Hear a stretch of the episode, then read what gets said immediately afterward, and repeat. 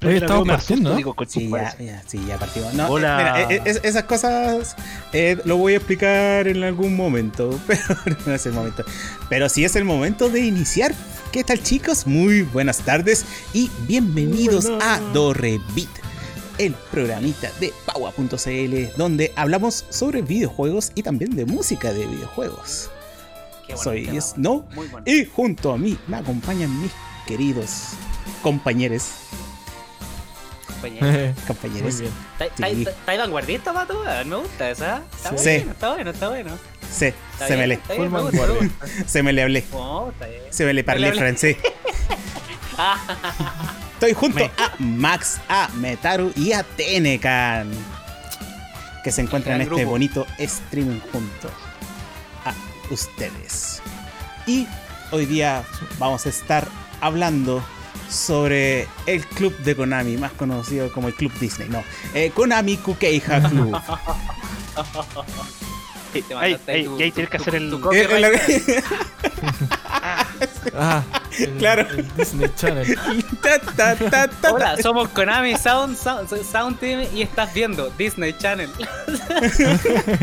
sí, vamos a estar hablando sobre el club de sonido de Konami, también conocido como Konami Kukeija Club lo cual tiene historias bastante interesantes y aparte que lo integraron muchísimas personas que hoy por hoy son relevantes en el ámbito de la música de videojuegos. Pero antes de ello, vamos con las noticias que ocurrieron durante esta semana. Y Dale, Metaru. tíralo todo, tíralo todo, Metaru. Hoy Max se saltó. Lo hizo de adrede. perdón, yo, Vamos a comenzar con yo, yo tengo noticias es porque me regalan las noticias, pues. Yo no, no estoy metido, yo no tengo Twitter, güey. Yo, soy noticia. Mano. Claro, yo, yo. Mano, mira. Mi bolera, mi bolera dice relax. es una, es una noticia importante de parte de Max. Max, ¿cómo estás? Yo bien, muchas gracias. Primera plana, vamos. Y pasamos con Metaru. Ahora, esta es la noticia de Max, que está bien. Entonces, la noticia que traigo el día de hoy. Santiaguinos se sorprendieron. Esa es mi noticia. Pianista de Justic revela impresionante. Realiza impresionante anuncio. Está bien. Estoy bien. Está bien.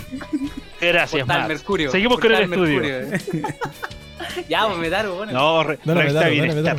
Max está bien no, la noticia que les traigo el día de hoy es igual un poquito relevante para toda la gente que está metida en lo que son eh, esta nueva generación de consolas.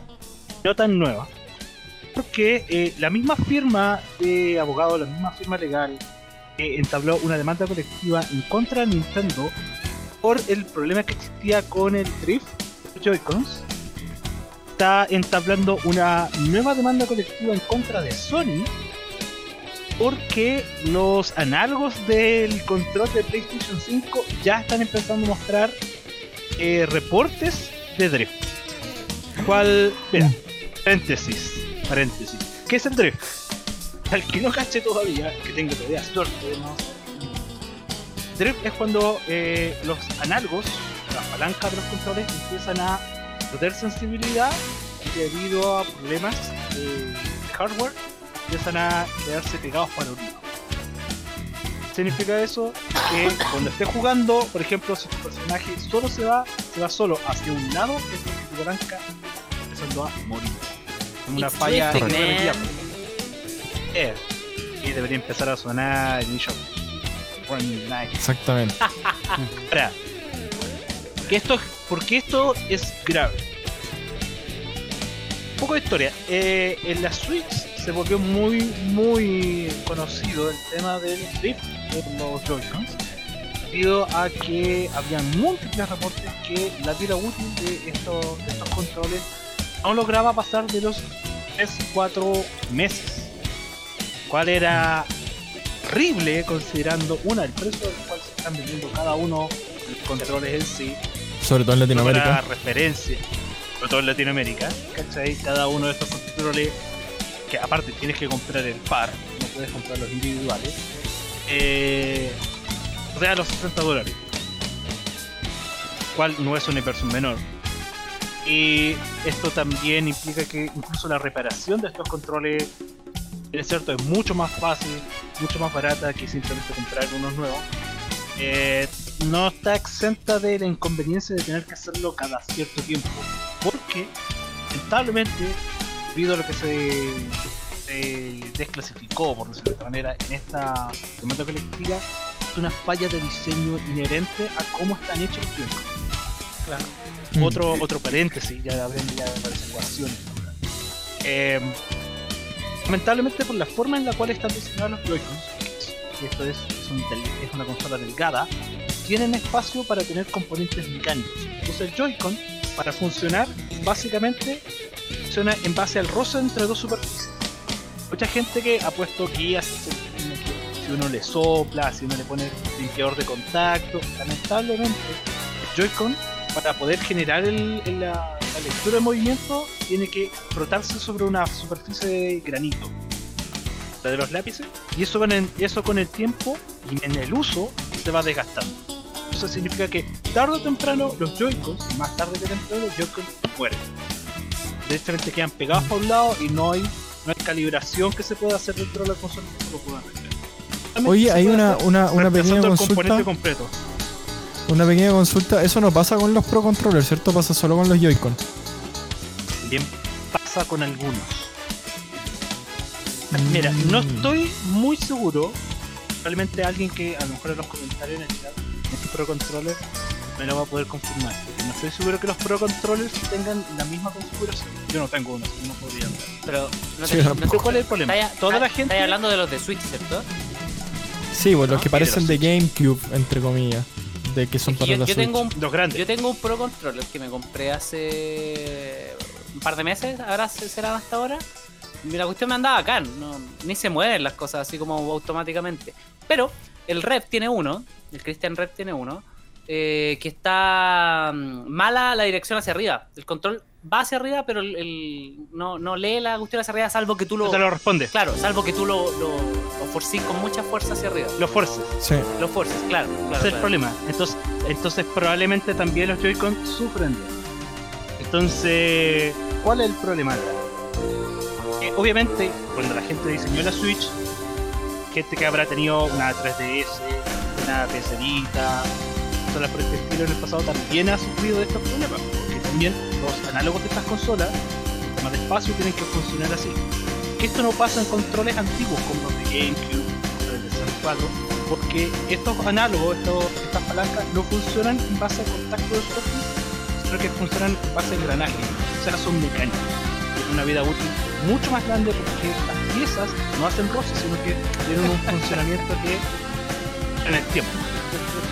El pato de Oye, oye acaba de comentar, los Joy-Con también sufren. Medaru 2021. Para el Browns. Oye, pero lo que yo he cachado que pasa con los Joy-Cons, a diferencia de los Pro Controllers, es que mm, los Joy-Con dejan de tener el. Le pasa lo que les pasaba a, a los de Nintendo 64, que dejan de estar centrados. Como que después como que la cuestión empieza a tener así como a, orbitar. Quedan sueltos. No sé. Lo pasa es que el Joy No he visto que les pase que les pase lo que le pasó a lo que, lo, que te decía lo del Red, porque se, que para arriba no funciona a pesar de que sí, está, al final la, la, balanquita tiene un comportamiento errático porque eh, tiene afectado el como el sensor. Claro. claro el contacto entre el sensor y la palanca. Eso es lo que al final termina afectando cómo eh, se desempeñan cuando tú eh, colocas, Entonces, selecciones. Dale, como, como, esto funciona como un sensor eléctrico, mira, esto funciona sobre un sensor eléctrico sobre esta pieza de granito, ¿cachai? En la medida que esta placa de granito se va borrando, va desgastando, pierde sensibilidad. ¿cachai? O derechamente te queda el contacto pegado hacia un lado. No, Para no irme en la volada de, de electrónica y todo el asunto, eso funciona en base a que es un circuito que se funciona, se corta. Si el granito está cortado, el, el contacto te queda pegado, chao, cagaste. no hay forma de que tú lo puedas arreglar. Sí. Eso era entendible a cierto punto, según lo que reveló esta, demanda colectiva. Que es algo que los ingenieros que estuvieron detrás de la Switch vieron que están cagados. Y lamentablemente hacer una consola delgada tenían que hacerlo con contacto. No había otra forma de miniaturizar el sistema mecánico que existe en otros controles para poder eh, hacer que quepa dentro de un joystick. Era una condición. Ellos, ellos diseñaron ellos diseñaron todo el bloque del control del análogo como una sola unidad. obviamente tú podías abrir el, la carcasa de Joy-Con, reemplazar todo el análogo y reemplazarlo con una pieza nueva. Los Eso hasta cierto punto es lo que motivó a, a que Nintendo, a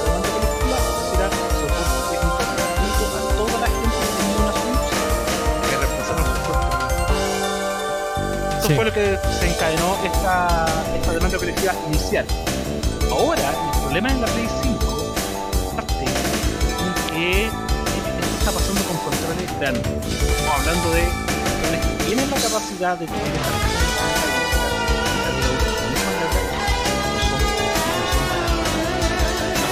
no, no, es, no, para nada. De hecho, la vida útil de los de Play 4 es increíble súper, súper bueno. se usa para hacer speedruns, se usa para un montón de cosas que, claro, están hechas para, para que control aguante. Entonces, el problema está en que la Play 5 salió en noviembre del 2020, ya cuatro meses atrás. Ya en diciembre, ya en enero hay reportes realizados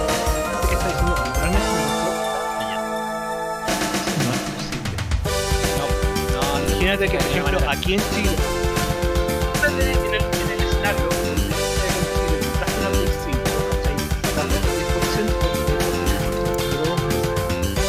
Imagínate, este, este, este, este la, 10% para arreglar el Joy-Con. Esta es la, es la situación. Imagínate que tú vives en cerca de tu casa hay un camión que choca y, se, y esparce PlayStation 5 por todos lados. Tú vas, agarras una, la llevas a tu casa te das cuenta después de tres meses devuelves que el control cuidado está malo. La devuelves.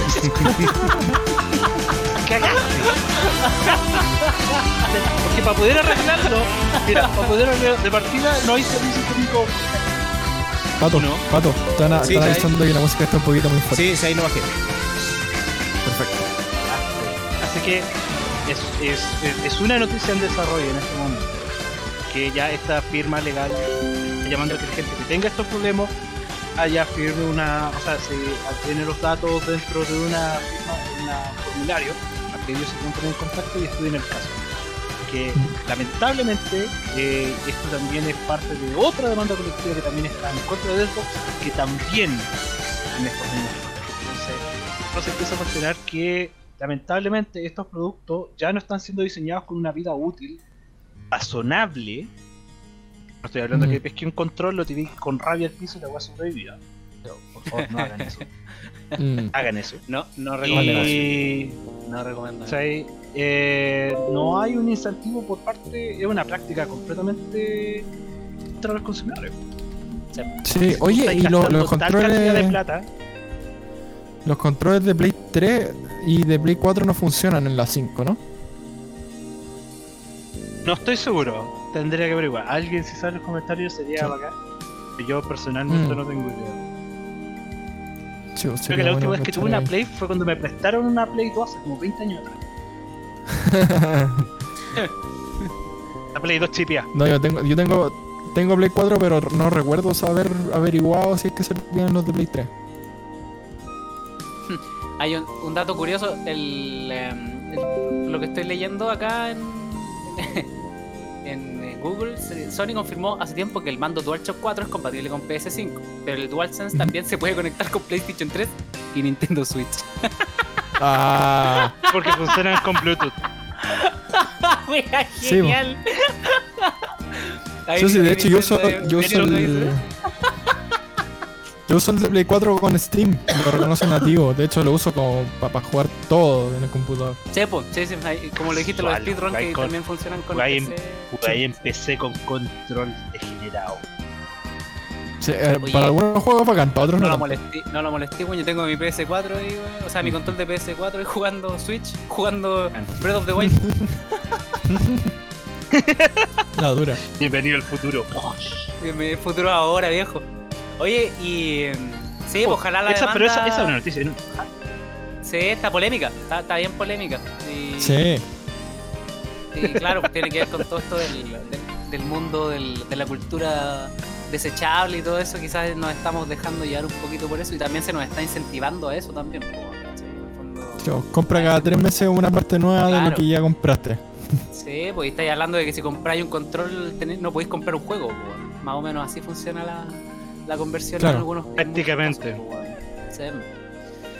Bueno, ahí veamos. sí, pero esa es la noticia que tenía el de yo. Y eh, no, también tiene una noticia. Sí. No, es que después de esa noticia, ¿qué se puede decir? Pues, después como chucha. Cualquier noticia no va a tener peso, no va a tener ni un peso la wea. No, no, no, no podéis decir Sony culiado porque nos quedamos al tiro sin sponsor. perdón, perdón, Pau. No lo hagan. Bueno, en, en otras noticias eh, similarmente tristes, eh, CD Projekt Red la semana pasada sufrió hackeo y robo de datos. Ah, ¿verdad? Sí. La compañía detrás de Cyberpunk 2077 y The Witcher está lloviendo, le está lloviendo sobre mojado. Oh. Tiene meado de gato. Porque el día oh. martes eh, anunció mediante Twitter de que fue víctima de un ransomware de un ataque en el cual, eh, aparte de tener encriptados los datos, le sacaron copias de los códigos fuentes de algunos de los juegos y además eh, obtuvieron información eh, sobre relaciones públicas, sobre también datos legales y documentos financieros. Y estaban ofreciendo una recompensa en criptomonedas para rescatar eh, estos datos, de los cuales CD Projekt Red no, no quiso pagar, anunció de que no iba a aceptar este tipo de reventamientos. Y durante la semana se llevó a cabo eh, una subasta en donde eh, entregaron los datos, los fuentes de los juegos. Y si mal no me equivoco, creo que se fue por 7 millones de dólares. Uh, es que, ¿sabes qué? Creo que robaron el código fuente del Went, que es como el Hearthstone del The Witcher. ese fue uno de los primeros eh, juegos que publicaron que eh, ya tenían disponible. Van a ir liberando de a poco el resto de las cosas. Pero sí, ya liberaron el código fuente del juego de cartas que de, The Witcher eh, que se llama Gwent. Se va a llenar de clones de juegos de cartas y tipo Hearthstone se va a llenar. No necesariamente, no necesariamente, pero sí, lo que pasa es que cuando esa weá pasa, mira, esta weá le pasó a Capcom hace poco. Eh, le pasó, bueno, es lo mismo que le pasó a Banco Estado hace un par de meses atrás. ¿Se acuerdan? Banco Estado también sufrió un ataque de este Me acuerdo perfectamente porque ese puto día yo quería tomarme un fucking mote con huesillo con Chetumare y la tarjeta no me funcionó. Sí, con una ganas de tomarme un mote con huesillo, weón, Banco Estado, creo quedaste, quedaste así, mira, así, dijo. Su tarjeta no funciona y tú.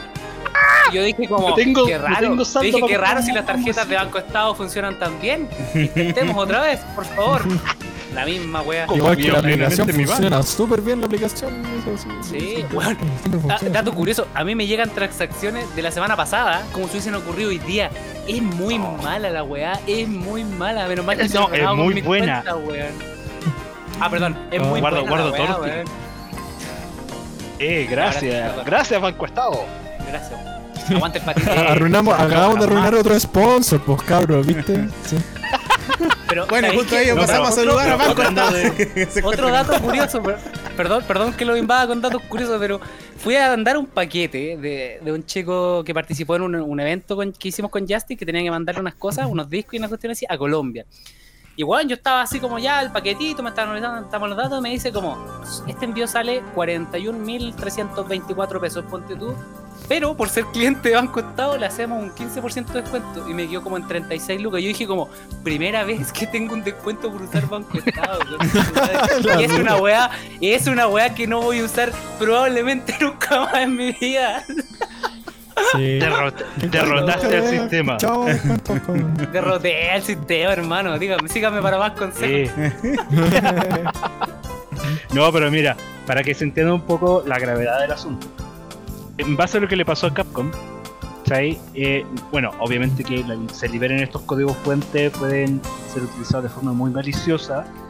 Eh, también hay que considerar que dentro de estas filtraciones pueden haber documentos con muy, eh, planes de desarrollo, eh, información de, de clientes, información de mismos trabajadores dentro de la tienda, eh, emails que pueden ser comprometedores, todo tipo de cosas. Ejemplo, en el de Capcom, nosotros gracias a ese leak nos enteramos que viene un juego de Mega Man, está en un desarrollo planificado recién para el 2022. Muy probablemente ni siquiera deberíamos haber sabido que venía en mm. camino. ¿Te das cuenta? Subimos mucha gente eh, estuvo revisando para saber si cuándo viene Street Fighter 6, cosas por Por ejemplo, cuando se filtró también esta información de parte de Nintendo, también qué fue lo que pasó, porque Nintendo también le pasó. Lo que consiguieron con, el tema de Nintendo, eh, em, filtraron los documentos de la Wii, documento de presentación, eh, se filtraron las betas de Pokémon. Sí, verdad. Todo lo que vimos los códigos un montón de cosas. Así que son cosas bastante delicadas. Y ahora, que ellos, que las compañías no quieran pagar, eh, implica que están dispuestos a asumir sus costos. Sí. Eh, igual es un, igual es un poco eh, raro que después de los meses que tuvieron sí Project Red, ahora salgan con el tema de que fueron hackeados. Así que también se podría considerar una estrategia de, publicidad para, obviamente, eh, que puedan eh, hacer como un lavado de pero eso, claro, pero eso, eso está dentro Prefiero decir que no. Sí, eso está dentro de lo que se rumorea. Yo digo que igual es, es información bastante sensible el hecho de que si es que en realidad pasó, eh, se puede ver afectado no solamente el anuncio de los juegos y los proyectos y obviamente que se destruya en parte la confianza de los sistemas que tienen, sino que además eh, hay un proceso de robo intelectual en el cual pueden usarse para eh, otro tipo de juegos, en los cuales, claro, en vez de invertir millones en saber cómo realizarlo, aquí solamente lo tengo y eh, y así me ahorro bastante. Y principalmente los que pueden sacar provecho de eso son los chinos. Porque en la regulación. Empezaste, con tu apuntar dedo, Ahí perdimos otro sponsor más. sí, los chinos. China. Perdí, el sponsor de comida china. de Trump, La concha Tencent acaba de anunciar que no va a estar dispuesto a, hacer un sponsor acá en, ¿Cuánto? Díganme al tiro, ¿cuántos puntos más quieren perder? Porque tengo una lista de cuántos que quieren mandar a Ya vamos a hacer la lista de los funados no, de, tranquilo, si tenemos, tenemos, tenemos de aquí hasta las 10 y media para que vayamos perdiendo sponsors cada Si llegamos, si llegamos a los 1000 likes. De aquí hasta las 10 nomás porque Tenegan quedó claro en que hay que ser respetuosos con la es verdad, es verdad, Ahorra, ahorremos, ahorremos tiempo y empecemos a putear al toque. pero voy a buscar mi lista, voy a buscar mi lista. Bueno, bueno son, noticias que de a poco van a ir liberando. Sí. y obviamente de la cantidad de información que se fue filtrando, también yo creo que de a poco lo vamos a ir sabiendo porque solamente está con que se filtró cierta información, pero no sabemos cuánta finalmente es. Así que eso. Ahora sí, Tenegan, vamos contigo. Ya. Mi noticia consiste en que hace dos días en Japón hubo un concierto exclusivo eh, de Final Fantasy VII Remake. Eh, es de público conocimiento que Japón es bien eh, cerrado para este tipo de cosas, así que no se transmitió en ninguna otra parte del mundo. Solamente se podían comprar entradas en Japón. Pero ahí puso un link que si, que si alguien puede compartirlo ahí en el chat eh, hay una chica que hizo un stream de eh, precisamente retransmitiendo el concierto para que la gente lo pueda ver. Habla durante el concierto la chica, lamentablemente, porque está interactuando con sus seguidores y todo, pero igual se ve y se, se escucha bastante el concierto. Ahora, dato curioso. Este concierto está pronosticado para empezar en Estados Unidos y terminar en Tokio. Pero por el tema de la pandemia, obviamente solo pudieron hacer este que es el de Tokio y lamentablemente no han podido hacer otros, pero probablemente se van a... Creo que están, están reagendados para octubre, pero bueno, todo va a depender de cómo avanzan las cosas con la pandemia y cosas por el estilo. Eh, pero la verdad es que el concierto está muy bueno. Yo vi un pedacito, no lo alcancé a ver entero antes del programa, pero está muy bueno. Mucha gente tenía la esperanza también de que se anunciaran cosas como ports, por ejemplo, para Play 5, ports para, ports para PC, de repente la segunda parte del Final Fantasy VII Remake, pero lamentablemente no se anunció nada. Eh, pero bueno, ahí está. Si quieren verlo, está súper bueno el video, a pesar de que la chica habla bastante durante el, durante el stream. Pero es la única forma que encontré de verlo, así que bueno, es lo que hay. Mira, considera que esa forma de realizar streaming es bastante común en Twitch. Porque justamente ponen contenido que se supone que es con copyright. Eh, se puede ver con respecto a los eventos en vivo, conciertos, eh, partidos de fútbol y demás. Y ponen justamente que eh, están comentando o están simulando que están jugando, justamente para que no los bajen. Sí, exactamente. Así que es una costumbre que bastante se, ve en Twitch. Sí. Lo bueno es que ahí está el video y se puede ver igual. Dato curioso, hablando de todos curiosos ahí con el Max, cacha que en el video el coro está entero con una máscara ¿cachai? De esta, como una mascarilla entre comillas, pero una máscara entera negra, hermosa, que yo creo que si la venden, te juro que las venden eh. así al toque. Están muy lindas las máscaras, porque además tienen el logo de Shinra, que es la empresa del Final y todo, está, están muy cool. Así que eso, chequen el video si les interesa. Oye, me acabo de acordar que igual yo tenía una noticia, pero no está ligada al mundo de los juegos, weón. A ver, ¿qué te pasó? ¿La, puedo decir? A ver, ¿La puedo decir igual o no? Mira, si son el reporte de pasó la editorial, tres meses de... No, no, no, no, no, Lo que pasa es que eh, para mí igual es importante porque eh, es una cuestión em, que marca un antes y un después en la historia, sobre todo del jazz, hermano. Ah, no, adelante, adelante entonces.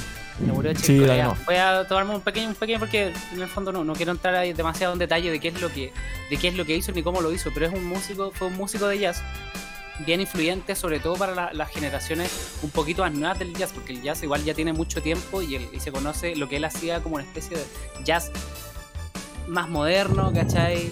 Eh, jazz fusión, todo esto que, implica fusionar los estilos y, del mundo en general, ¿cachai? Fusionar lo que tú queráis, podía ser jazz con samba, podía hacer jazz con rock, podía ser jazz con metal, la cuestión que queráis. Fue uno de los precursores del, del estilo y murió el 9 de febrero a los 79 años. La noticia se hizo oficial hace como dos o tres días, si no me equivoco.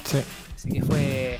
Yo, yo lo, lo, sufrí bastante porque a mí me han dicho harto que tengo varias influencias de Chick Corea, a pesar de que no de que no, no, no, no, es, no es alguien que he estudiado mucho, pero en, cuanto a, a, influencia musical de auditiva tengo varias de él. Bueno, y hay varios estándares que me encanta tocar y pucha, triste por loco, porque murió de cáncer, un cáncer que lo hizo mierda como en dos años. Entonces fue, fue bien repentina la. Sí, fue bien repentina la.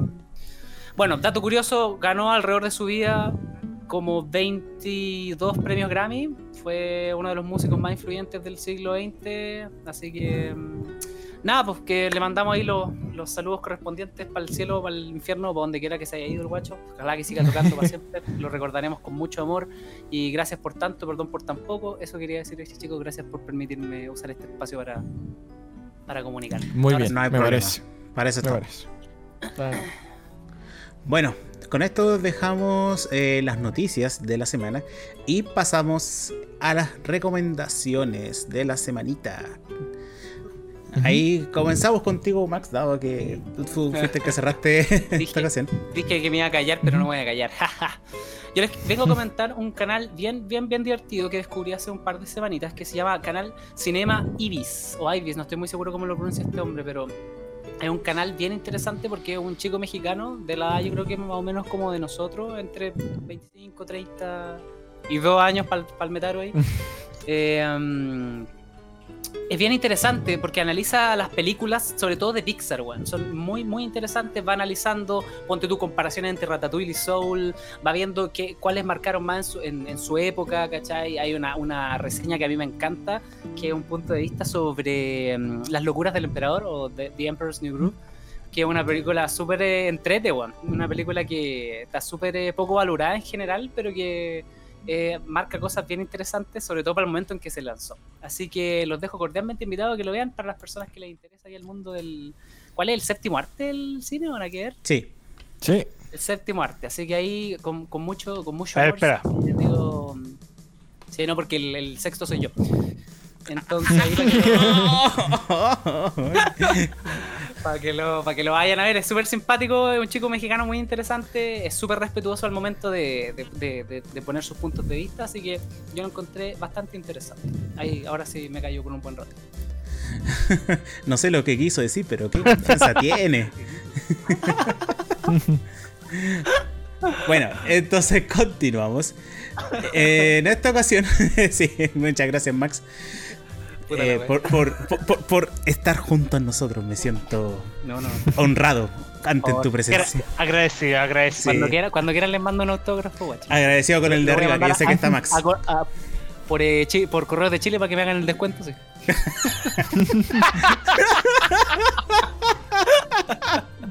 ¿Viste? Correo de Chile es un potencial sponsor, sí. Eh, todavía no nos hemos cagado ese sponsor. todavía no, todavía no. Espera que voy a decir cuando llegue el paquete, weón, si llegó bien. Nos vemos la próxima semana con el futuro sponsor de Correos de Chile. este podcast deberíamos ponerle ¿Cómo perder sponsors en una hora y media? ya. Continuando. Eh, para mí esta semana voy a recomendar un canal bastante antiguo dentro de las redes de YouTube, en el sentido de que creo que lleva más de 7 años, 8 años. Y eh, tiene material bastante recomendado porque justamente eh, se dedica a, eh, tener, a hacer selecciones mixes de música chiptunes. Es el canal de Kreles que actualmente realiza streaming de Chiptune, tiene el, canal de Chiptune Radio, en el cual ustedes pueden reproducir eh, y pueden escuchar siempre música relacionada con Chiptune. Y también creo que tiene uno relacionado con eh, Vaporwave, que se llama Vapor Funk Station. Pero además de eso tiene sus colecciones, los Rando Chiptune. Justamente el videito Rando Chiptune, el primero es hace 8 años. Y eh, ahí en Metaru tiene un datito rosa. O sea, más que un Dordo Rosa, que yo encontré hace mucho tiempo buscando música chiptune en YouTube. Llegué a esa, esa radio, bueno, las radios de YouTube han sido. Así que desde que la radio Lo-Fi. Ah, eh, salvación para los estudiantes. muchas radios. Hay, hay, hay, radios, mira, hay, tenéis radio, hay una radio hace poco que salió que es una radio de Doom, que me encanta, que también la escucho hace cierto tiempo. está esta de Chiptune, que a mí me gusta mucho la red de Doom es bacán, hermano, tiene puros puro remixes y temas originales de Doom, mm.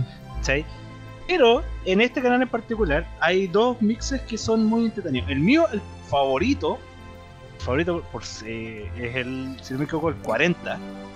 Me gusta mucho. Unos mixes de Delta Run que son muy bacanes. Eh, y el 50 creo que me habíamos dicho, Pato. El 49. El 50.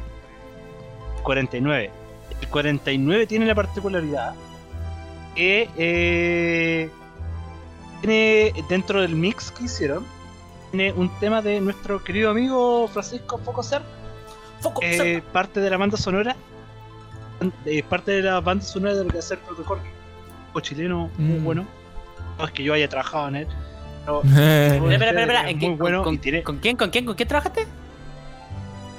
Protocorgi. Ah, Protocorgi. Con el foco. No, no con foco, pero. el primer tema que suena en ese mix es el tema de Foco, que trabajó en la banda sonora del juego y es muy buen tema, definitivamente. Si ese tema no les vende el juego, mismo voy a ir a su casa y se lo voy a vender hasta que lo compre. Tenemos el sponsor, pero en general... sponsor Metarus. no, pero definitivamente, tal como dijo el pato, la red de Chipton es muy bacán, muy pelita, tiene arreglos originales y algunos temas propios de bandas sonoras que de juegos oficiales. Que son muy. Eh, una buena. Y aparte las gráficas son bonitas, hermosas. Sí. Mm. Sí, recomendado para dejar de fondo y estar haciendo otras actividades. Yo me acuerdo que con ese canal me dedicaba a masterear juegos de, rol. Me servía bastante. Mm. Qué buena. Y también para jugar jueguitos de mesa. Sí, que va a poner un buen acompañante. Súper. Música para poner de fondo y música para poner de fondo y hacer la tarea última hora. Eh, también. música para poner de fondo cuando le decía a tu mamá que necesitaba una cartulina. el domingo a las once y media.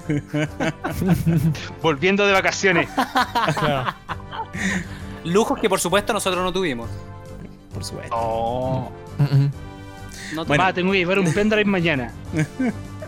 Ah, claro. Y no, no, claro. pendrive. Sí. Mamá, tengo que entregar la tesis mañana. Debo imprimir dos, 300 tenés páginas 40. eh, con anillado y empatarlo en, en tapa dura. Claro. Oh, qué terrible. Le tenía que entregar en español y en inglés. mamá. Sí. Claro. y necesito hacer la presentación en 5 minutos.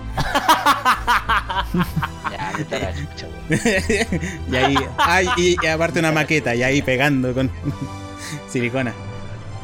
Es como los, el, Algún día el meme, es como los memes que dicen historia- así como esta tarde van a cumplir 25 años sin hacer ni una wea. una wea. Oye, mira, ya que, ya que el Max tiró datos curiosos, voy a tirar datos curiosos. Hoy son copiones, loco. Busquen, busquen sus cosas. Ah, ¿Viste el Max? Nos acaba de quitar el sponsorship, pero no importa. Eh, cuenta la historia de que una vez estábamos de vacaciones de verano, no, vacaciones de 18 de septiembre. Veníamos de vuelta, veníamos de Molina, ahí del campo y todo. Y yo ahí con mi mamá preocupado diciéndole, ah, quiero contarte algo. Yo tenía que entregar un trabajo para mañana sobre el 18 de septiembre de Bernardo Higgins. No lo hice. ¿Cachai? El papel craft. Pucha. Mira, Y mi mamá, ¿qué hice? En su sabiduría infinita me dice, está bien, no te preocupes, ahora duerme, descansa, ¿cachai? Refrescate porque cuando llegues a la casa vamos a tener que hacerlo toda la noche y tú mañana vayas a entregar ese trabajo.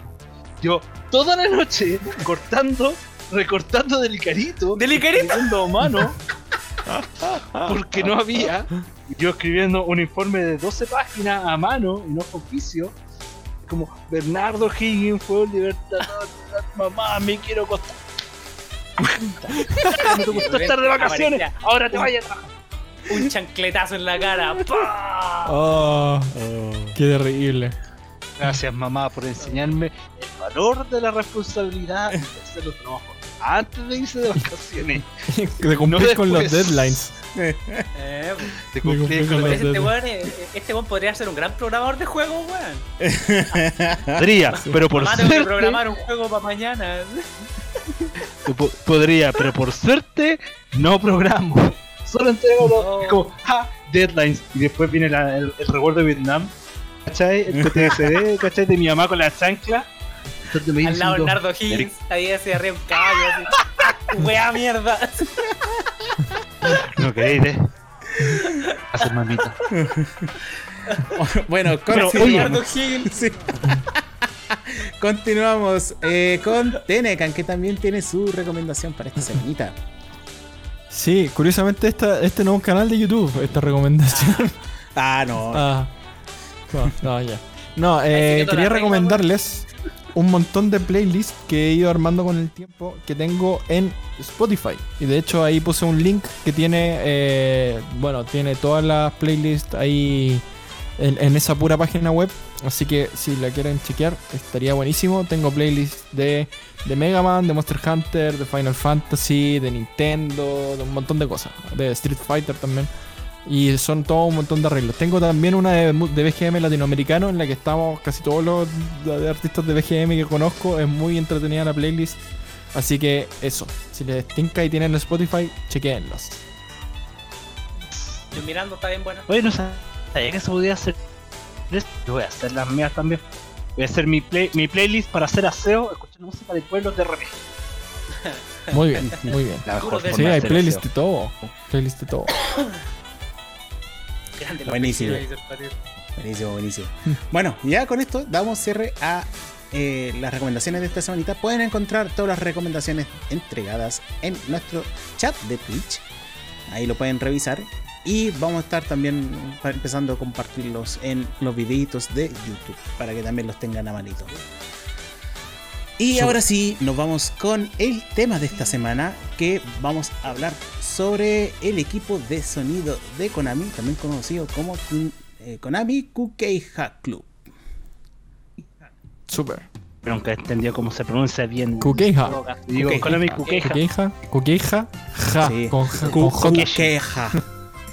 Sí, el, sí, el equipo de sonido Kukeiha. de Konami, en ese entonces conocidos como Konami Soundstaff, Eh, empezaron obviamente como un grupo eh, que solamente se dedicaba a la producción de sonidos.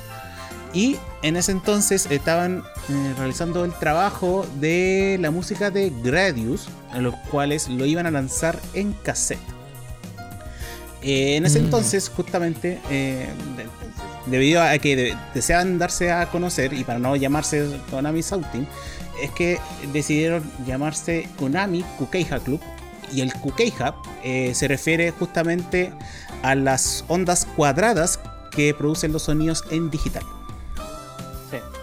Sí. Buen dato. Super. Buen dato. Buen nombre. sonido cuadrado.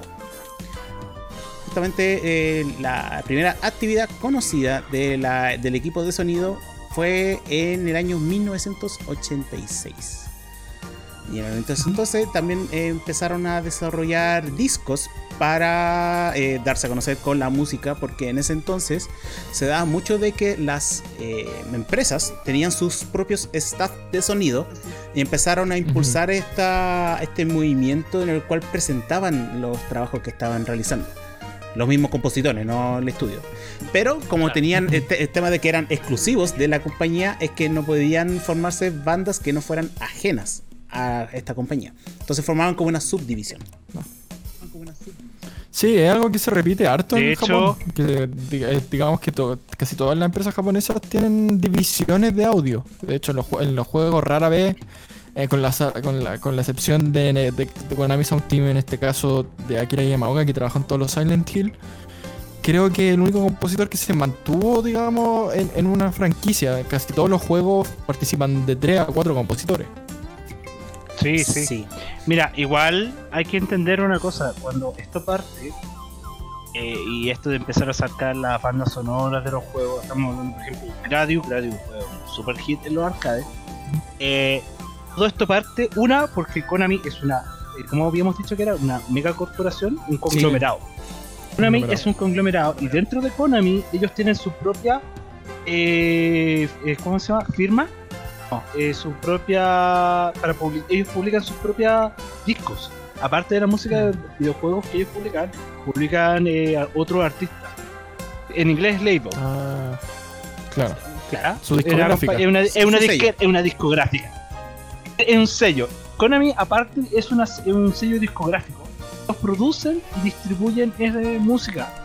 Entonces, ellos, como parte del merchandising que ellos tenían de cada uno de los juegos que iban haciendo, también producían sus propias bandas sonoras y las distribuían. Ahora, ¿qué pasó con esta este Sound Team? Obviamente, estamos hablando en el año 86, cuando todavía no existía mucho reconocimiento a lo, al trabajo individual cada uno de estos compositores, eh, era muy, muy, muy raro que algún compositor tomara crédito. Estamos hablando, por ejemplo, cualquiera que se termine un juego de años 80, en la NES, un poco más tarde, para ver que muchos de los compositores solamente se referencian a sí mismos con sus Sí. O en colectivos como el Economy Sound Team. ¿Por qué? Porque lamentablemente la práctica en ese entonces era ocultar quiénes eran las personas que trabajaban dentro de cada uno de estos proyectos para evitar que compañías rivales los levantaran. ¿Cachai? Ahora, Konami Sound Team es un grupo de muchísima gente a lo largo de prácticamente casi, a ver, 86, 96, 2006, 1996, ya, por lo menos 40 años de producción de música. Donde han participado mucha gente. Ha estado estamos viendo recién una lista, algunos de los nombres más, más conocidos. Akira Yamaoka, eh, Michiru Yamane también que ha participado. ¿Cuál es el problema? Que esto a diferencia... Casi 100, casi 100 en total. Es que, es que, no son 100. No, es que no son 100, sino que lo que pasa es que han ido entrando y saliendo.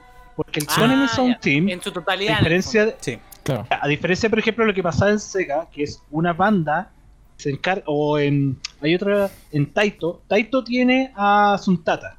Suntata es los, los siete weones que hicieron toda la banda sonora de todos los juegos de Taito, desde Bubble Bobble, eh, creo que era también Snow Bros, etcétera, cosas así.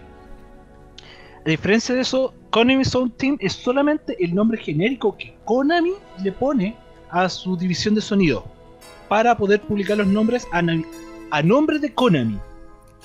La gente no se identificaba como parte. De hecho, incluso hay un. El, ¿Cómo es? Dilo tú, por favor, porque yo no sé cómo es pronunciarlo bien en japonés. Pero es el Koeija Club. Kokeija. Kokeija. Kokeija Club. Que es. Club.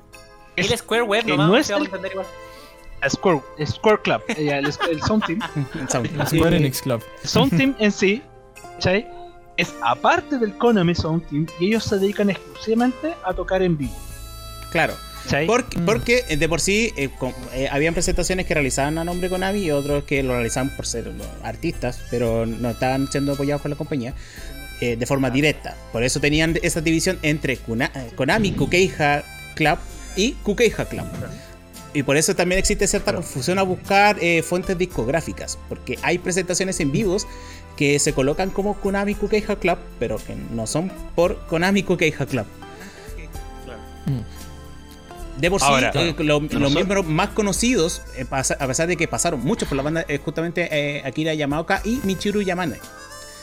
De los cuales, a Michiru hablamos sobre ella en uno de los programas de Dorbi de hace dos años. ¿Verdad? Mm. ¿Verdad, verdad? ¿Y hay, hay algunos otros nombres? 2019. 2019. sí.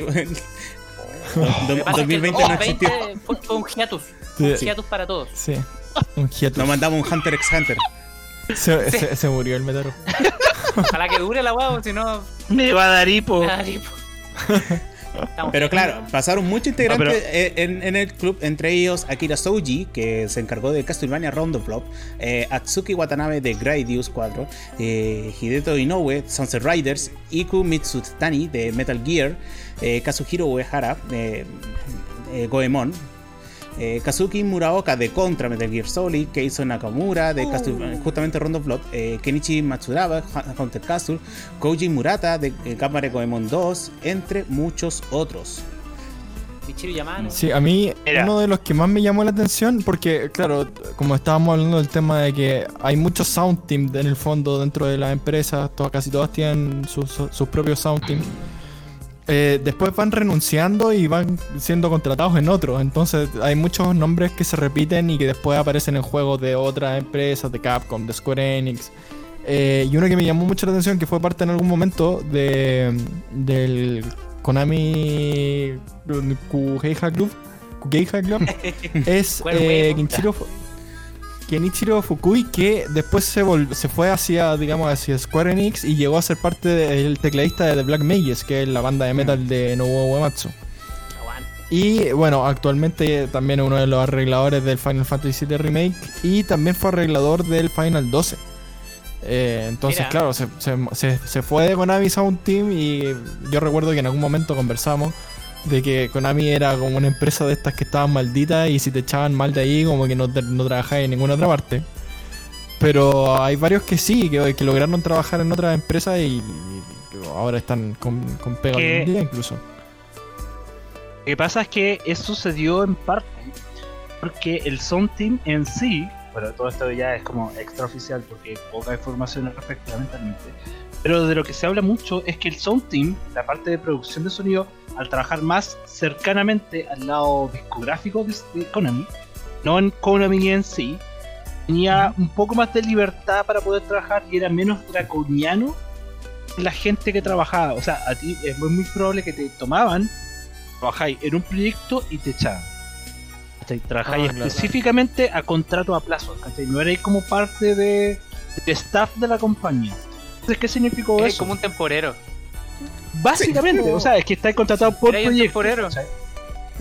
No es como lo que pasa con otro, no, es como lo que pasa con Uematsu, ¿cachai? O Kondo, que ellos eran parte de Nintendo y parte de Square Enix, ah, Y ellos trabajaban en proyectos a la larga, ¿cachai? Y ellos desarrollaron una identidad de una franquicia.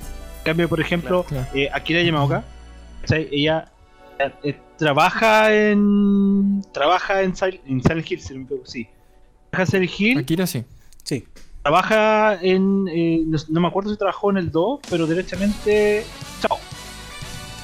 Ella trabaja, la, la, franquicia gana cierta popularidad, le dan la oportunidad de volver a trabajar, pero después ya no tiene oportunidad de volver a trabajar en otras cosas. Eso, por ejemplo, tú ves cada uno de los nombres de los compositores que están asociados a un proyecto, trabajó específicamente en ese proyecto, nada más. Ahora.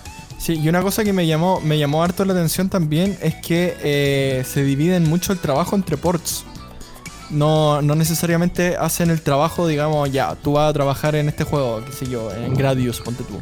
Y si hay ports de Gradius para PC, después para NES, después para arcade, no trabaja la misma persona, no suele trabajar la misma persona, sino que tres personas trabajan en un port, tres personas trabajan en otro port y otras tres, cuatro personas trabajan en el otro.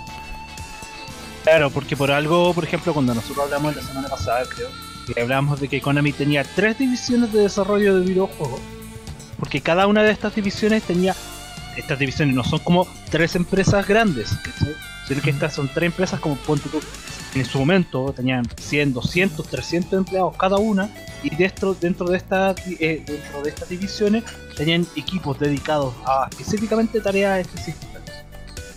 Pero por ejemplo cuando se hablaba de ports, era un compositor que creaba la banda sonora de un juego y después ese compositor le pasaba la música al programador que le tenía que hacer correr el sistema que tenía que correr. Claro.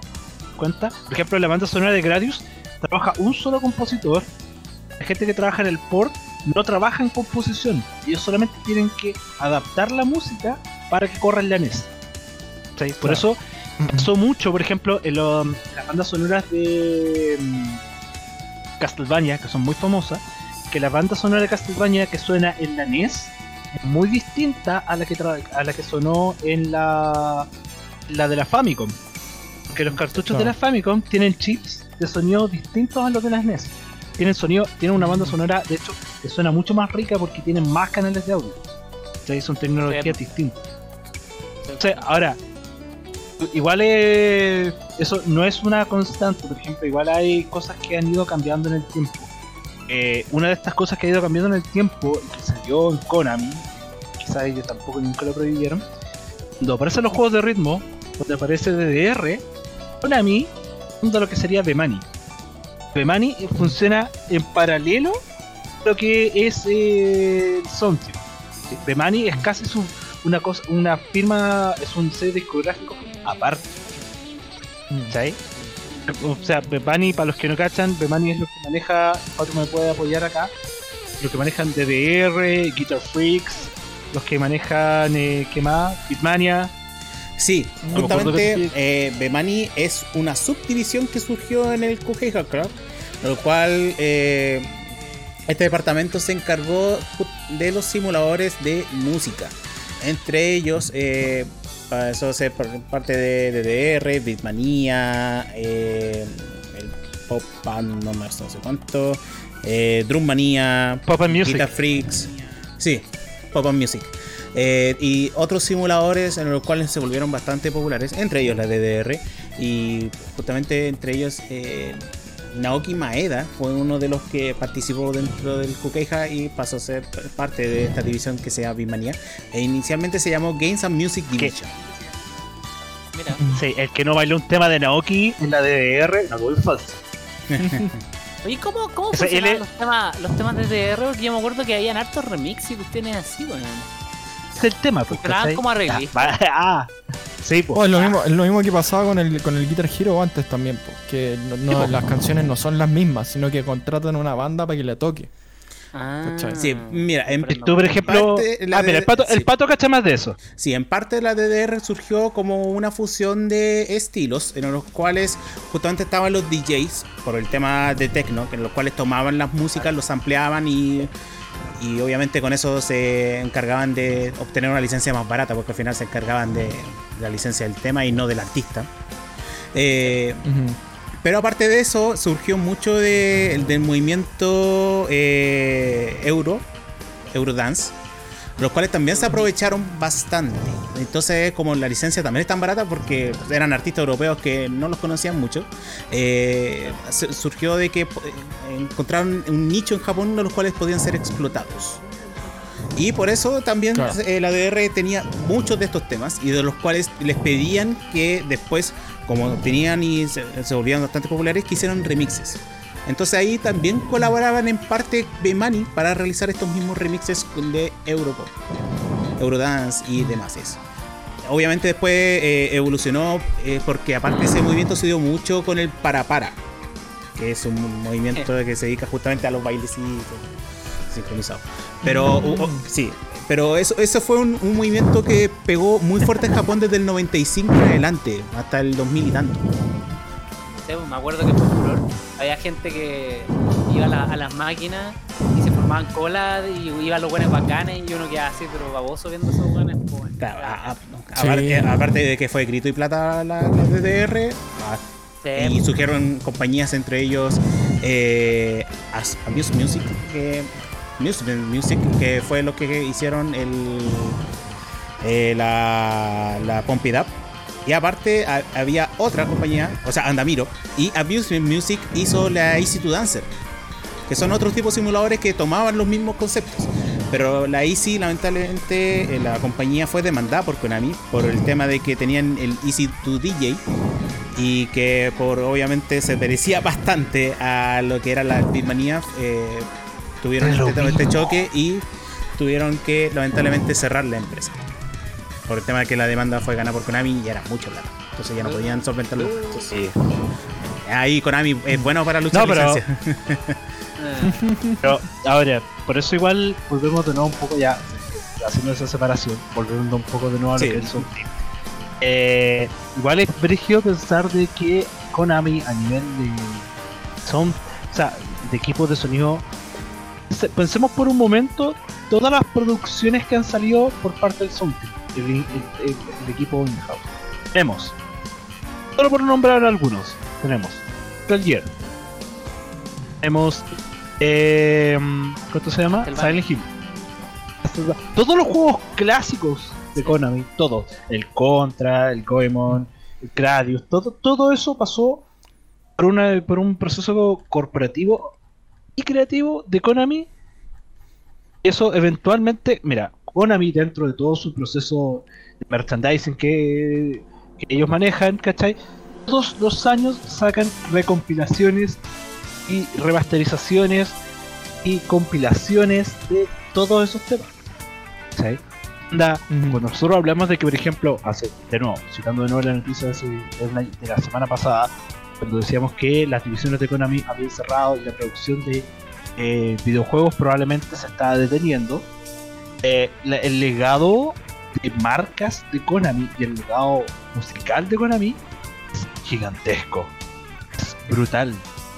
Es tal yo diría que es una de las cosas que mantuvieron a flote a Konami estos últimos años, porque estos últimos 4 o 5 años han sido puro PES, puro Pro Evolution Soccer y estuve, justo hoy día estuve viendo que sacaron hace poco un Contra, el 2018 creo, fue un fiasco. Sí. Fuera, fuera de, fuera, fuera de la música, Fuera de la, fuera de la música fue un fiasco. Pero precisamente la música fue lo que mantuvo a flote el juego dentro de lo que estuvo a flote, porque en términos de gameplay como que se hundió el tiro. No, sí, no, no, no hablamos de ese contra. El tema va, ¿cachai? Que por ejemplo, eh, eh, a diferencia de lo que pasó por ejemplo con otros con otros sound teams, como por ejemplo Ace Team, ¿cachai? Que ellos existen con una cierta libertad dentro de lo que cierta, cierta eh, se les entrega cierta autoría eh, las composiciones que realizan, todas las composiciones que existen dentro de sus franquicias, hasta muy recientemente, hasta que la gente se enteró quién las hizo, son todas de Konami. Mm. Entonces, por ejemplo, los artistas no tienen control creativo. Mira, no, ya voy a entrar en la especulación acá. Yo no, no, sé muy bien en el aspecto legal cómo funciona eso, pero te puedo prometer que te puedo apostar de que la gente no, no recibe regalías por esos relanzamientos. ¿cachai? tú te veis, por ejemplo, en la, en la DDR, en, todos los juegos de Bemani, había muchos remixes de juegos, eh, de juegos clásicos de Konami, ¿cachai? Eran, em, por ejemplo, hay, hay temas de Gradius, mucha gente que jugó DDR no tenía idea que chucha era Gradius, pero, pero vacilaba los temas, ¿cachai?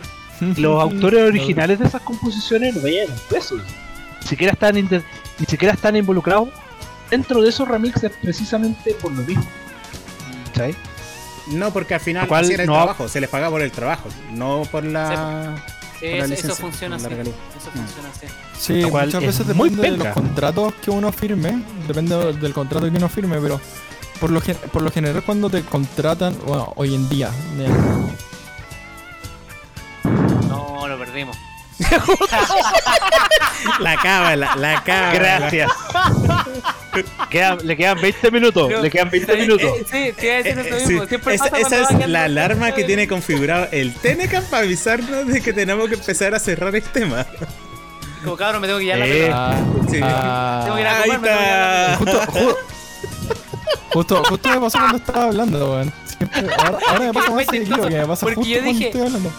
Yo dije, este weón se cayó, porque quedaste así. y fue como, esperémoslo. Todavía no puede volver, todavía no puede volver. Esperémoslo, esperemos, esto va a ser interesante realmente. Ya, pero no importa, te escuchamos, Tenega, así que dale, háblanos. Sí, ni siquiera me acuerdo de qué estábamos hablando, ¿de qué estábamos hablando? Regalías, eh, regalías, licencias. Ah, sí, que no sé, no sé si será lo mismo hoy en día que hace, hace 30 años, pero Normalmente este tipo de contratos en los que tú renuncias a los derechos, por lo general, obviamente tú cobras más, ¿no? Mucho más. Precisamente porque pierdes los derechos de tocar la música en vivo, pierdes los derechos de, reinterpretar la música y sobre todo de, sobre todo que ahora estamos hablando de que hay muchos discos de remixes y de que hay varios remixes, tú pierdes el derecho a decidir sobre precisamente esos remixes. O sea, sabéis que este remix no me gusta, no pueden hacerlo. En el fondo se es la propiedad intelectual. Está, cagado. Claro, exactamente. Sí. Por lo menos, eh, eso, mismo... eso ha sido por mucho tiempo en Japón, mucho en la época de los 80, y por eso en la época de los 90 decidieron muchos artistas empezar a trabajar de forma independiente. Independiente, sí, pues, porque ellos podían poner sus, reglas también. Justamente. Exactamente. Sí, pero. Mucho trabajo freelance. Pero, por, y eso, eh, y eso seguro que estaba leyendo recientemente, incluso empezó a pasar también con Bemani. Los relanzamientos de las bandas sonoras de esos juegos, como DDR, Second Mix, Third Mix y todas esas cosas, eh, Konami empezó a derechamente borrar los nombres de los compositores de cada uno de los remixes. Así que es un tema netamente corporativo de Konami, eh, nuevamente draconiano en, todo lo que se maneja con sus eh, IPs y. ¿Qué más, qué más se puede decir en realidad? Eh, cada una de esas composiciones tiene un mérito que afortunadamente el día de hoy, día de hoy, nosotros tenemos acceso a saber quiénes están detrás de esas composiciones. Gracias a que la investigación de la gente y el interés tanto del este como del oeste, ¿cachai? de, oriente y occidente, eh, eh, hizo que la gente buscara y averiguara y que se hiciera público quiénes son los compositores de este trabajo. Si no, hoy en día estaríamos hablando que Konami Sound Team es uno de los más grandes compositores de BGM que ha existido, porque hizo entre la banda sonora del Contra y el de Silent Hill y el del PES. Créditos para Konami siempre.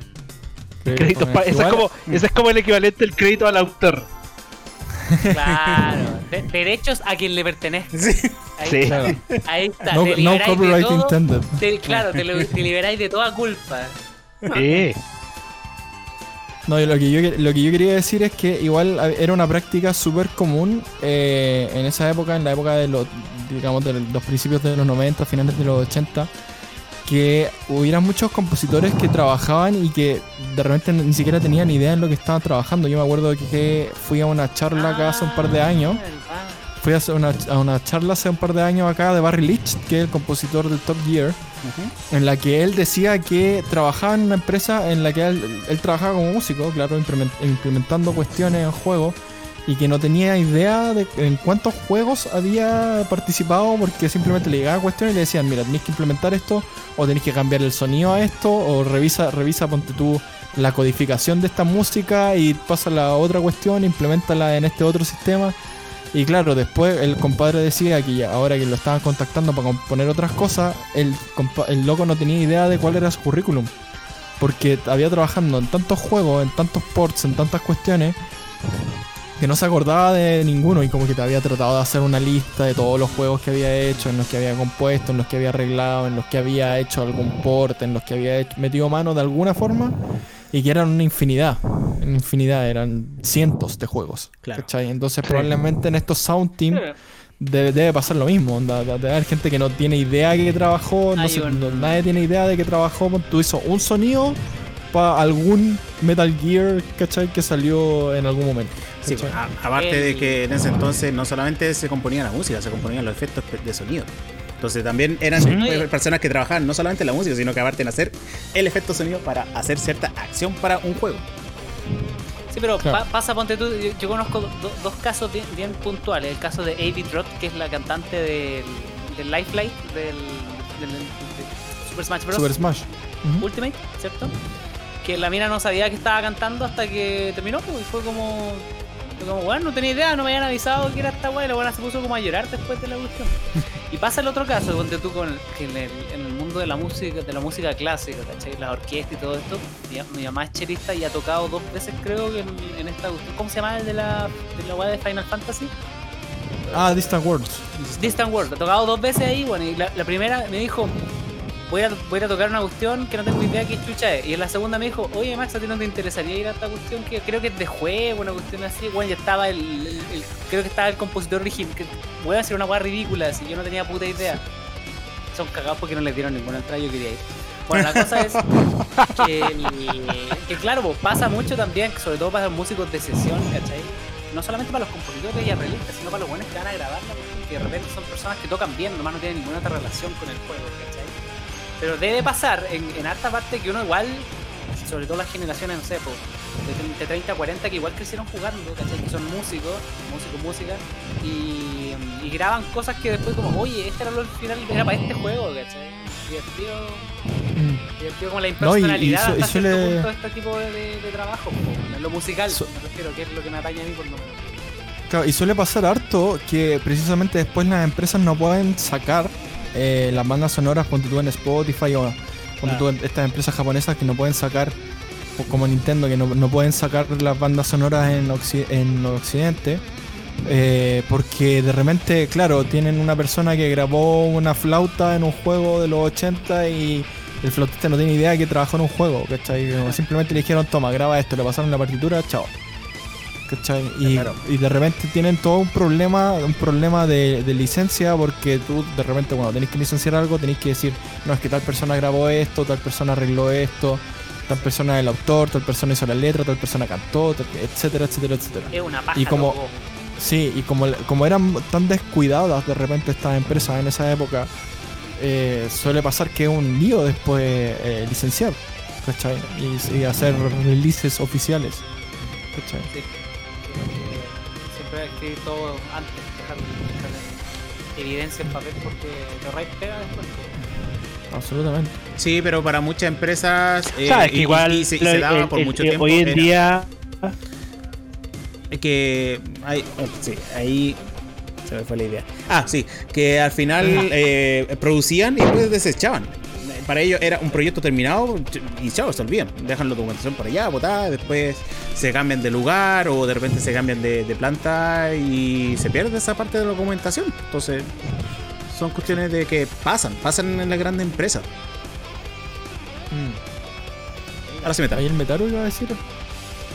Sí, no, es que lo que iba a decir en el fondo es que, por ejemplo, entendamos, mira, entendamos que, por ejemplo, eh, eh, mucho de mucho de lo que pasó en esa época, eventualmente gracias al trabajo que se hizo, siempre lo voy a citar, gracias a lo que empezó a hacer gente como Tommy Tallarico o Nobuo Uematsu en su momento, que empezaron a tomar, o, eh, o el mismo Yushu Koshiro, que empezaron a tomar posesión del trabajo que ellos hacían, ¿cachai? Y ellos empezaron a decir, es mi trabajo que se los doy a ustedes, ¿cachai? Tú, por ejemplo, siempre que tuve a ver el, Street of Rage, ¿cachai? música por Yushu Koshiro, ¿cachai? Porque él sabía siempre que la música era la mitad de la experiencia. ¿cachai? Por eso hoy en día, hoy en día, por ejemplo, muchos juegos, muchos juegos o muchas producciones, cuando tienen un compositor renombrado, ¿cachai? Como el que pasa muchas veces con Hideki eh, Nakanuma, ¿cachai? Ponen música por Hideki Nakanuma porque eso inmediatamente a ti te dice quién eh, te da un sello. ¿Cachai? lo, cual no necesariamente es algo que se dé en todos los proyectos. Por ejemplo, nosotros eh, es raro que tú sepas quién es el compositor que está detrás de, por ejemplo, Fallout 4, pero también porque mucha de la música que, que existe en Fallout 4 es solo música ambiental. ¿Cachai? No hay composición en particular. Pero sí, por ejemplo, eh, y, aparte también pasa que en, mucho de lo que pasa en Fallout 4 es mucha música licenciada, ¿cachai? El tema de la radio y todo eso. Pero hoy en día, por ejemplo, lo que nosotros, yo les hablaba acá hace un momento, ¿cachai? Lo estábamos revisando la recomendación de Pato, él les decía, eh, si van a, vayan a jugar la demo de Protocol que está ahora en Steam, que la pueden revisar completamente, y pueden probar la música de, nuestro amigo Foco Cerda, porque nosotros ya hemos tenido a Foco en el, programa y Foco es un garante de que ustedes van a recibir muy buena música en su juego, ¿cachai? Sí. Eh, eh, es, es un aliciente para que tú lo juegues, ¿cachai? Sí, porque hay gente que igual sigue el trabajo siempre de, los compositores. Hay gente que dice, oh, esta cuestión la va a hacer Akira Yamaoka, como, que como nos decíamos hace un par de semanas. Y sabéis que la música va a ser bacán. Sí, pasó con The Medium, de que eh, Akira Yamaoka, junto a otro compositor eh, polaco, participaron en la crear la música de The Medium. Y justamente Xbox utilizó eh, eh, la oportunidad de promocionarlo a Akira Yamaoka y eh, al otro compositor justamente en videos promocionales. Y por lo mismo, porque sabían de que ya el nombre les, lleva un peso. A pesar de que pueden decir que Akira Yamaoka participó creativamente, pero no compuso ningún tema al final. Pero está. Claro. Claro. Pero claro, algo hizo. Oye, otra cosa que me, llamó mucho la atención del, del Konami Sound Team y de, Konami en general en esa época es que hacían mucho. Nada que ver la cuestión que voy a decir, pero que hacían muchos juegos licenciados. Y ahí siempre ahí siempre hay muchos problemas con la música, igual, ¿no? Sí, o sea, es, un, tema completamente que se puede conversar en otro programa. Sí, sí en un universo el tema de la, eh, de la licencia con respecto a la música, de, o sea, la licencia para películas o para series o para cómics en videojuegos, por lo cual también tienen que tener un proceso creativo distintos. Claro, porque estaba viendo si te, mira por, decirte nombres, ponte tus juegos de Asterix, de G.I. Joe, de, de, las tortugas ninja, ¿cachai? Ese tipo de cosas que, bueno, el juego de las tortugas Para que te di una idea, justo Mira, justo yo, yo precisamente estaba buscando información al respecto. Y dije, ¿quién es el compositor del juego de las Tortugas Ninja del Hay caleta. Mira, hay caleta. Eh, Koso Nakamura. Koso Nakamura, si tú vayas a ver los créditos del juego de las Tortugas Ninja, yo nunca se lo he mencionado. Pero Koso Nakamura es uno de los dos compositores dentro del Konami Sound Team. Hizo toda la música de los juegos de las Tortugas Ninjas. Todos. Mm. Entiendo, ¿cachai? Por el arcade, por los arcades, son los juegos de NES, son los juegos, ¿cachai? Eh, los de Sega Genesis y los de Super Nintendo. ¿Cachai? De hecho, voy a buscar quién es el que hizo la. O sea, él es muy probable, él, sea él o el otro compositor, que lamentablemente el otro compositor ni siquiera tiene una página de Wikipedia. Pero el... Koso Nakamura Sí, pero el Mutsuhiro Mutsuhiko Itsumi. Porque él estuvo en el del Turtles in. Mira, para que te hagáis una idea, es muy probable que Koso Nakamura sea. Bueno, y también eh, que estábamos hablando ahora, eh, Koso Nakamura, es muy probable que él sea el responsable de ese sonido característico de los arcades de Conan en los 90.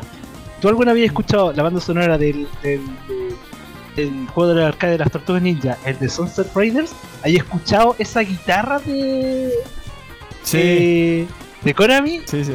Es súper característica y es probable que él sea el responsable. Y él probablemente nunca en su puta vida se enteró hasta probablemente 40 años después porque él solamente hizo juego de las tortugas ninja hasta el 94 no trabajó en nada más. Claro. ¿Cachai? Entonces es un. Eh, son, son, son esas weas que básicamente, lamentablemente, en esa época no eran eh, estándar de la industria. Bueno, es lo que, lo que decíamos un poco que, que también sale, sale en varios documentales que de repente, claro, hay un compositor allá en Japón que por precisamente por el tema de que Japón es un país muy cerrado culturalmente, hizo un juego ahí el año por el año 80 y algo y de, repente de la nada se dio cuenta de que, oye, tengo una fanbase fuera de Japón importante de gente que jugó este juego y que ahora por, por, por el internet sabe que la música la hice yo y no sé, pues el tipo vive en el medio de la nada, ¿cachai? Al lado de una montaña, ¿cachai? Al lado de un río y el loco hizo, claro, el loco se, enteró porque, porque internet nomás, ¿cachai? Sí. Oye, no, incluso las fuentes que existen de su trabajo, espérate, la última, las fuentes de su trabajo son tan irregulares, ¿cachai? Que en Wikipedia te nombra que él hizo solamente los juegos de las tortugas ninja y el de los Simpsons, ¿cachai? Pero si tú vayas a otra fuente como IMDB, será que él también trabajó en. Eh, trabajó en el Castlevania 64. Ah, wow. ¿Cachai? Entonces son. Pero no menciona nada de las tortugas ninja. Entonces las fuentes son súper confiables, lamentablemente, de que la información que existe de esa época es limitada. Mm. No, y está la barrera del lenguaje también, pues si está todo, toda la información que hay está casi todo en japonés, la más completa, digamos. Sí. Bueno, ahí dentro de lo que se puede decir es que muchos artistas lamentablemente pasan al olvido, pero hay otros que igual aprovecharon la plataforma para poder impulsar eh, sus carreras, entre ellos eh, Norio Hansawa y Akihata, que formaron la compañía Treasure Inc y que, o sea, que justamente se fueron a esta compañía formada por ex miembros de Konami, el cual participaron en Gunstar Heroes, de Dragon Ball Heady, Alien Soldier, Light Crusader. Justamente eh, mencionó que otros artistas se fueron con la banda de, The Black Mage en Square Enix y participaron junto a otras compañías. Y aparte otros formaron carreras eh, y por lo menos son reconocidos dentro del mismo Konami porque de alguna forma lograron su sello. Entre ellos muchos de, de Memani que lograron su carrera y por lo menos se reconoce algunos de sus trabajos. Otros temas lamentablemente como utilizan seudónimos no se dieron a conocer y decían que no, es un trabajo de Konami derechamente. Eh, y ahí en parte de que se rescata de que la, se viene la agrupación y circularon muchos artistas y la trascendencia que tuvo dentro de Konami porque a pesar de ello, eh, inclusive hasta la fecha siguen sacando temas. Mm. Sí, de hecho, disco. Para que, para que tengáis la última idea, es que trabajó en la banda sonora de eh, Metal Gear Solid 2. El arcade de X-Men terminó siendo la banda sonora de Dark Souls 2. Mm. Sí, ese, ese es Yuji, Yuji Takenouchi. Quizás también de él podríamos hablar en algún momento Sí, ahí no podemos ir revisando otros artistas. Necesitamos, necesitamos invitar a alguien que sepa de Dark Souls. ¿Hay alguien en la audiencia que sepa de Dark Souls? Uh, podemos dejar la pregunta abierta ahí para que eh, gente que pueda comentar y decir, oye, yo soy experto en Dark Souls, así que invítenme. Ahí podemos ya, estar las conversaciones. ¿Por qué no? ¿Por qué no? Oye, pero, oye, pero TNK se tiene que ir. Pues ya, sí, sí. No, sí, por eso ya vamos cerrando el boliche. Vamos, cerrando, esta edición de Do Voy a pasar al outro. Uh. Ahí sí. Muchas gracias a todos porque nos, están viendo a través de Twitch. Recuerden que Torrevit eh, sale todos los lunes a contar de las 8 y media. Y pueden ver el capítulo dentro de la semanita subida tanto en YouTube, nos pueden ubicar como Paua CL, ahí pueden encontrar el streaming. Y también nos pueden encontrar en Spotify, en Google Podcasts y Apple Podcasts, nos pueden encontrar como Dorrevit. Ahí obviamente, eh, eh, pasamos el datito de que visiten nuestro sitio www.paua.cl donde te podrán encontrar diverso contenido relacionado no solamente a música de videojuegos sino que también a tecnología, a cine, televisión, eh, eventos y muchas otras cosas más. Además de ello, eh, nos pueden encontrar en redes sociales como PauaCL o Paua.cl dependiendo de la red social. Chiquillos, sus redes sociales, aprovechen. Arroba Justic Ah. Póngale nomás. Arroba póngale. Todas partes. Arroba Tenecan. Y pues, a robar, a robar Metaru. A robar. Puta la wea, acá acabamos de perder el sponsorship de Carabineros de Chile. Muchas gracias a todos por vernos y si nos están viendo en YouTube, también pasamos eh, ahí el agradecimiento por habernos visto en diferido. Recuerden que también nos pueden seguir y también suscribirse en YouTube. Así que muchas gracias por esta edición. Lo pasamos muy bien. Saluditos chiquititos. Y nos estamos viendo la próxima semana, el lunes a las 8 y media. Muchas gracias a todos los que hicieron vuelta en Twitch. Entre ellos a Beto Trip, a eh, eh, que también estuvo con nosotros, y Fanny Chan, que también estuvo comentando. Pura gente buena. Pura gente buena. Así que eso, chicos, hasta la próxima semana. Chao, chao. Cuídense todos, chicos. Chao, chao. Cuídense. Nos vemos. Hasta pronto.